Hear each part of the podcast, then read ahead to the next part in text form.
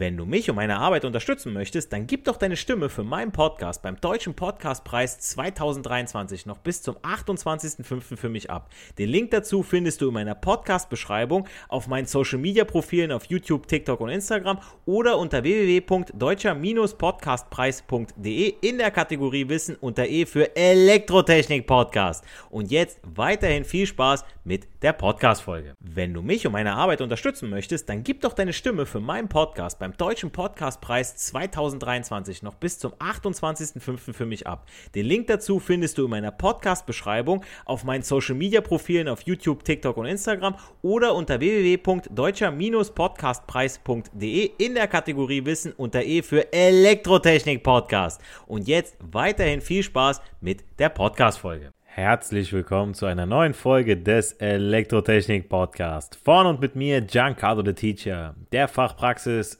Lehrer im Bereich Elektrotechnik, der euch die Welt der Elektrotechnik näher bringt und mit einfachen Worten erklärt. Und in dieser Folge gehe ich endlich auf die Grundschaltungen stetiger Regler ein, also den P-Regler mit der Berechnung von KP und dem I-Regler. Und bevor ich damit loslege, kurz nochmal die Zusammenfassung der letzten Folge, denn das Thema Regelungstechnik ist, wie ihr ja mittlerweile verstanden haben solltet, einfach zu mächtig, um es in einer einzigen Podcast-Folge reinzustecken. Deshalb auch das Ganze gestückelt. Und in der letzten Folge ging es um rege Kreisverhalten, also Störverhalten und Führungsverhalten, was ich ja anhand von der Homogenisierung, also von diesem hohen Kessel, da erklärt habe. Also das Störverhalten ist das Verhalten der Regelgröße bei Einfluss von Störgrößen. Ist logisch, oder? So, das Führungsverhalten ist das Verhalten der Regelgröße bei Änderung der Führungsgröße. Auch logisch. Die Überschwingweite der Regelgröße ist die größte vorübergehende Sollwertabweichung nach einem Stör- und Führungssprung, also dieser Ausschwung vom Seismographen, wenn man so möchte. Die Ausregelzeit TA beginnt, wenn nach einem Führungs- oder Störgrößensprung, je nachdem, die Regelgröße das vereinbarte Toleranzband verlässt, also diesen, dieses 5 plus minus 5 Volt, wenn man so möchte. Die Ausregelzeit TA endet, wenn die Regelgröße nach dem Wiedereintritt dauerhaft im Toleranzband bleibt. Ja, also in diesen plus minus 5 Volt. Ich hoffe, ihr seid jetzt alle wieder online bzw. in der Thematik drin und ich kann mit der Wirksamkeit des P-Reglers starten. Äh, dazu nehmen wir uns wieder ein praktisches Beispiel, nämlich die Füllstandsregelung eines Behälters zur Hand. So, an dieser Stelle auch wieder zu erwähnen, dass ich passend dazu ein kurzes Video auf TikTok bzw. YouTube hochladen werde, damit auch alle wissen, wovon ich rede, bzw. mit euch ein Bild von dem Ganzen machen könnt, inklusive meiner überragenden Zeichenkünste. Okay. Also, ich habe ja zu Beginn der Folge, ich muss gerade lachen über meine Zeichenkünste. ich hoffe einfach, ihr kapiert es. Ähm, ich weiß noch damals im Ref, da musste ich mal äh, ja ein ähm, habe ich einen Unterrichtsbesuch vorbereitet und habe dann so die Flipchart vorbereitet und äh, war dann wirklich, war da so stolz drauf, ey, super, alles klar. Ich wollte auch Feierabend machen, weißt du, hast du acht Stunden gehabt. Mein Mentor war auch noch da, hat auch noch irgend, ich weiß nicht mehr, was der gemacht hat, weil der ist ja sowieso schon, der war über 50 und war, war so ein fleißiger, fleißiger. Ich habe so einen riesen Respekt und dass er immer noch so viel Energie da reinsteckt. Und dann habe ich ihm das gezeigt, ja, ich war dann auch fertig und wollte dann Feierabend machen, wollte nach Hause gehen, wollte Sport machen. Ja, und dann guckte sich das an und sagte so, ist das dein Ernst? Ja, und äh, dann durfte ich das Ganze nochmal neu machen.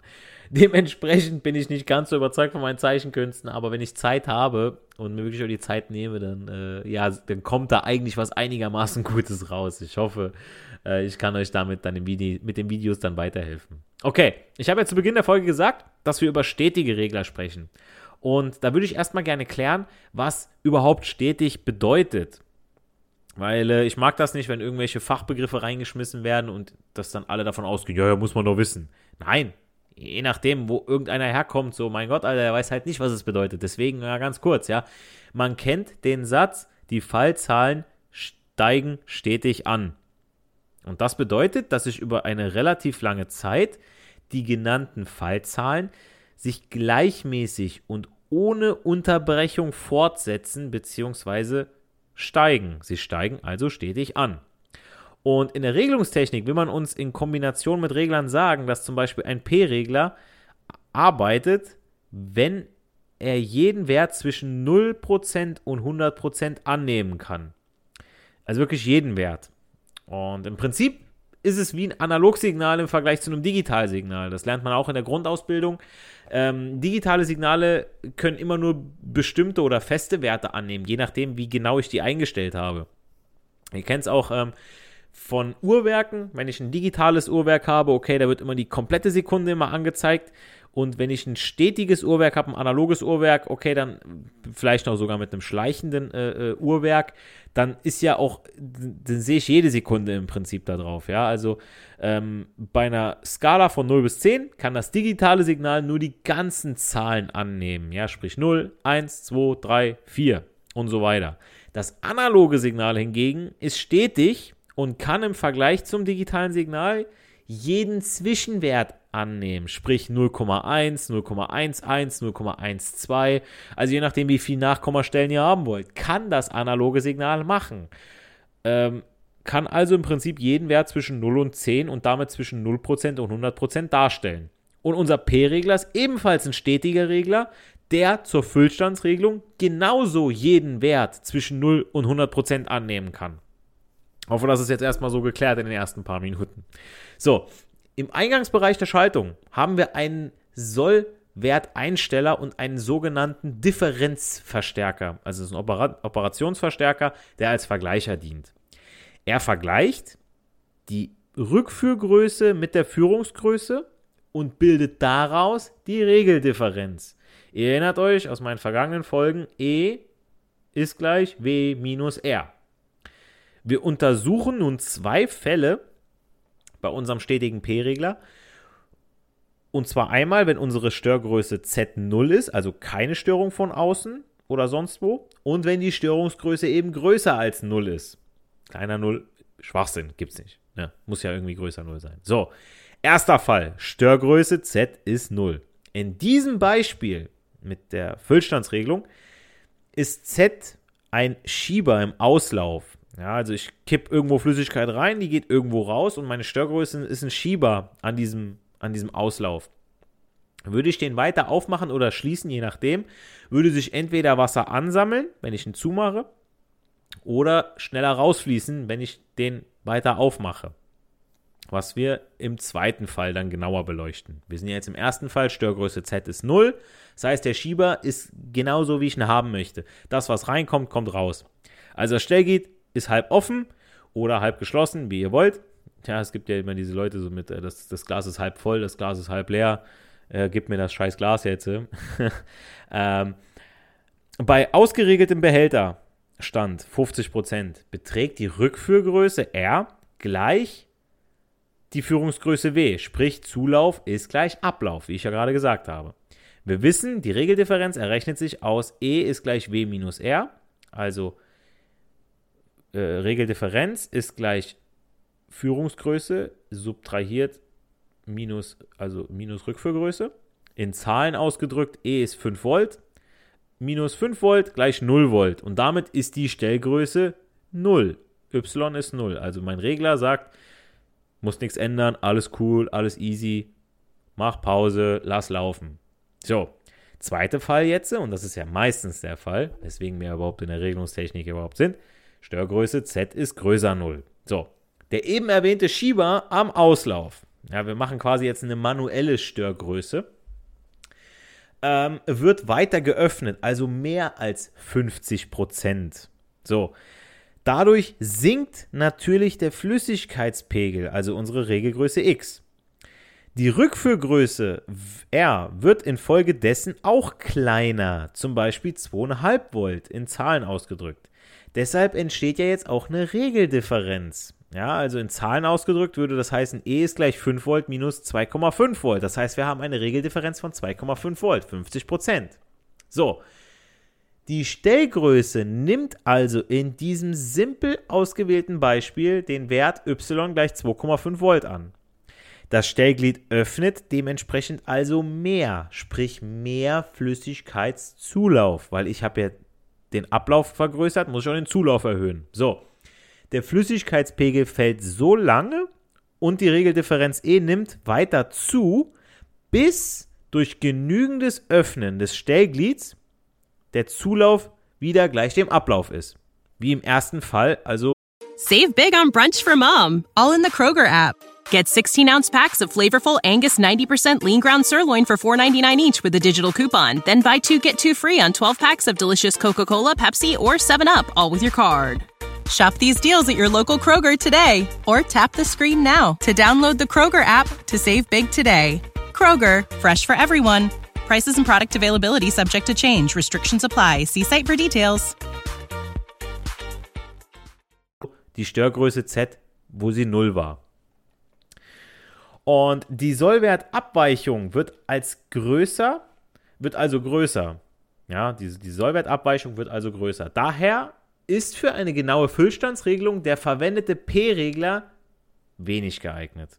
Ja, weil es muss ja erstmal ganz schön viel passieren. Wie gesagt, ich sage, er ist wenig geeignet. Wir halten kurz als Zwischenfazit fest. Beim P-Regler folgt die Stellgröße proportional der Regeldifferenz. Deswegen P Proportionalregler. Er reagiert deshalb sehr schnell auf Änderungen. Der P-Regler versucht aber, verursacht aber immer eine bleibende Sollwertabweichung der Regelgröße, solange eine Störgröße auf die Regelstrecke einwirkt. Ihr merkt also jetzt schon, dass ein reiner P-Regler nicht ganz so geil ist und für ein optimales Regelkreisverhalten dieser an das Streckenverhalten angepasst werden muss. Dazu stellt man einen Kennwert am Regler ein. In unserer Füllstandsregelung soll nun untersucht werden, welchen Einfluss der Übertragungsbeiwert KP meines P-Reglers auf die bleibende Sollwertabweichung im Regelkreis hat. Also ich kann irgendwie bei einem P-Regler kann ich was einstellen, diesen sogenannten KP-Wert, diesen Übertragungsbeiwert. Und damit wir diesen Übertragungsbeiwert KP berechnen können, müssen wir erstmal wissen, woraus sich dieser Wert überhaupt ergibt, nämlich aus seinem Zeitverhalten. Dieser Wert kann mit einer Messschaltung ermittelt werden. Bei konstanter Führungsgröße W verändert man dazu die Rückführgröße, sprunghaft. Auch Sprungfunktion genannt, sollten wir alle mittlerweile wissen und reagiert, äh, registriert die Stellgröße, also die Sprungantwort. So, ja, ich gebe eine Sprungfunktion rein, kriege eine Sprungantwort, logisch. Ein schon passendes Video verlinke ich euch in der Podcast-Folgenbeschreibung. Also da, das Video passt auch tatsächlich an dieser Stelle und mit dem äh, Vorwissen, das ihr durch meine vorgegangenen äh, vergangenen Podcast-Folgen haben solltet, um genau dieser Thematik folgen zu können, weil ich weiß, als ich mit Regelungstechnik angefangen habe, klar, guckt man sich mal das ein oder andere Video an, liest sich das ein oder andere durch und das ist dann viel zu hochgestochen, viel zu weit weg. Man möchte einfach irgendwie nur eine, eine kleine Info haben, irgendwas total easy erklärt. Und deswegen ist ja die Reihe von mir so aufgebaut. Ähm, aber das Video, was ich euch in der Podcast-Folgenbeschreibung verlinke, ähm, könnt ihr ruhig reingucken. Also das macht schon Sinn an der Stelle. Also wegen dieser ähm, Messschaltung. So, und auf dem Sprung der Regeldifferenz E ist gleich minus R. Antwortet der P-Regler unverzögert mit einem Stellgrößensprung. Ist ja klar. Ja, also ich merke, okay, meine Regelgröße geht runter, ich muss da was an der Stellgröße aber sowas von ändern. Ist jetzt unser Übertragungsbeiwert, den wir ja errechnet haben, den wir noch einstellen konnten für unseren P-Regler, dieser KP, maximal, ist maximal, ist KP groß, maximal groß, öffnet oder schließt, je nachdem, der Regler bei der geringsten Regeldifferenz das Stellglied ganz bzw. komplett oder macht es komplett auf. Die bleibende Sollwertabweichung ist dabei minimal, weil der Regler sehr empfindlich reagiert. Die Regelgröße schwingt aber dementsprechend. Ihr könnt euch das vorstellen, ja. Ähm, da habe ich nicht große Differenzen, da habe ich kein großes Toleranzband, ja. Ich habe da 0,1 Grad Abweichung, zack, regelt er wieder hoch. Dann hatte ich, habe ich wieder eine Abweichung, zack, regelt, geht er wieder runter, ja. Und dann schwankt er die ganze Zeit und das ist richtig Mist. Also das ist für unser Stellglied auch Mist, ja, weil das Ventil aufzu, aufzu. Und ihr wisst selber, so, wenn ich beim Auto Gas bremsen, Gas bremsen, so, das wäre nicht cool fürs Auto. Und das ist da ganz genauso. Ist dann unser Übertragungsbeiwert zum Beispiel aber minimal, also genau das Gegenteil, bewirkt selbst die größte Regeldifferenz nur eine kleine Stellgrößenänderung. Also die bleibende Sollwertabweichung ist maximal, uncool, Erst nach einer langen Zeit stellt sich in diesem Fall dann das Gleichgewicht zwischen Zu- und Ablauf wieder ein. Das heißt, es braucht länger, wenn ich den KP klein mache. Dann sagt man eben auch dementsprechend, der Regler arbeitet träge. So, jetzt nochmal ganz kurz zusammengefasst, ja, mit diesen beiden KP-Werten von unserem P-Regler, ja. Ist der Übertragungsbeiwert maximal, also ganz groß? Ist die bleibende Sollwertabweichung minimal, weil der Regler sehr empfindlich reagiert? Aber er schwingt auch dementsprechend dann dabei. Hat sein Für und Wider. So, mache ich den KP jetzt ganz klein, ist die bleibende Sollwertabweichung ganz groß, was ja schlecht ist, weil der Regler sehr träge ist, braucht dann eben entsprechend auch langsam oder länger, um das Ganze auszugleichen. Ist aber natürlich dann cooler fürs Ventil, wird dann geschont. So, jetzt würde sich natürlich jeder sagen, okay, alles klar, ich stelle es in der Mitte ein. Durch die vergangenen Folgen haben wir ja festgestellt, ähm, je nachdem, was ich für eine Störgröße habe, muss ich da schneller oder weniger schnell drauf reagieren. Das heißt, so einfach ist die ganze Geschichte dann doch nicht. Ähm, dazu gucken wir uns jetzt mal den I-Regler an. Ja, also es war jetzt der P-Regler mit dem KP-Wert. Das heißt, ihr merkt den KP, äh, den P-Regler, den könnte ich so alleine nehmen. Kommen wir mal zu einem, den ich nicht so alleine nehmen könnte, nämlich dem I-Regler. Und es macht nur Sinn, die beiden Regler miteinander zu vergleichen, wenn wir auch das gleiche Einsatzbeispiel für die beiden wählen. Ja? Sprich, wir ersetzen unseren Füllsta äh, in unserer Füllstandsregelung den P-Regler durch einen stetigen I-Regler. Bei einem Sprung der Regeldifferenz ändert der Regler die Stellgröße linear. Wir wissen es ja. So, bis E 0 ist, also unsere Regeldifferenz. Und dann behält er sie bei. So, bei doppelter Regeldifferenz ändert sich natürlich auch Y doppelt so schnell. Wie vorhin erwähnt, alle Grafiken und Kennlinienverläufe zu dieser Folge in meinem TikTok bzw. YouTube-Video immer noch mit überragender Zeichenkunst. okay, also ein I-Regler ändert seine Stellgröße, bis die Regeldifferenz 0 ist. Die letzte Stellgröße wird gespeichert, sodass die Regelgröße konstant bleibt. Deshalb gibt es beim I-Regler keine bleibende Sollwertabweichung. Für unsere Füllstandsregelung ist der I-Regler allein also ungeeignet. Er reagiert ständig, weil es immer Regeldifferenzen durch Flüssigkeitsbewegungen gibt. Man sagt dann auch, die Regelung ist instabil. Zusammenfassung davon. Beim P-Regler verursacht der Übertragungsbeiwert, also unsere errechnete KP, eine kleine bleibende Sollwertabweichung und macht die Regelung instabil. Ein kleiner Wert für KP bewirkt eine große bleibende Sollwertabweichung mit stabilen, aber trägen Regelverhalten. Ein I-Regler ändert seine Stellgröße, bis die Regeldifferenz den Wert 0 hat und behält diesen Wert bei, sprich keine bleibende Sollwertabweichung. Er reagiert ständig, weil es immer Regeldifferenzen gibt, weshalb eine Regelung mit einem I-Regler auch instabil ist. Mit einem reinen I-Regler. Also einen reinen I-Regler, also als alleinstehenden Regler, genauso wie einen reinen D-Regler, den Differentialregler, gibt es so nicht. Man macht's man macht sich eher ihre Eigenschaften zunutze, um den P-Regler, der ja alleine kann, den ich ja mit meinem KP noch entweder langsamer oder schneller machen kann, besser zu machen zum PI-Regler beziehungsweise zum PID-Regler oder zum PD-Regler. Aber dazu dann mehr in meiner nächsten Podcast-Folge. Und damit soll es auch gut für heute sein. Ja. Ähm, Solltet ihr noch Fragen, Anmerkungen dazu haben, schreibt es mir auf meiner Website oder über meine Website, Insta, TikTok und YouTube in den Kommentaren. Vergesst nicht, meinen Podcast zu bewerten, mein, das Ganze zu abonnieren. Ja, ich sehe, ganz viele äh, hören meinen Podcast, aber nicht so viele abonnieren ihn. Ähm, und auch äh, auf YouTube, TikTok, Insta. Ähm, dazu einen Daumen nach oben und natürlich Kommentare für den Algorithmus bleibt mir nur noch zu sagen, nicht für die Schule, sondern für das Leben lernen wir. Wir hören uns in der nächsten sehr interessanten Podcast-Folge. Bleibt gesund, macht's gut. Euer Giancarlo, the Teacher. For the ones who work hard to ensure their crew can always go the extra mile, and the ones who get in early so everyone can go home on time, there's Granger, offering professional grade supplies backed by product experts so you can quickly and easily find what you need. Plus, you can count on access to a committed team ready to go the extra mile for you. Call clickgranger.com, or just stop by. Granger, for the ones who get it done.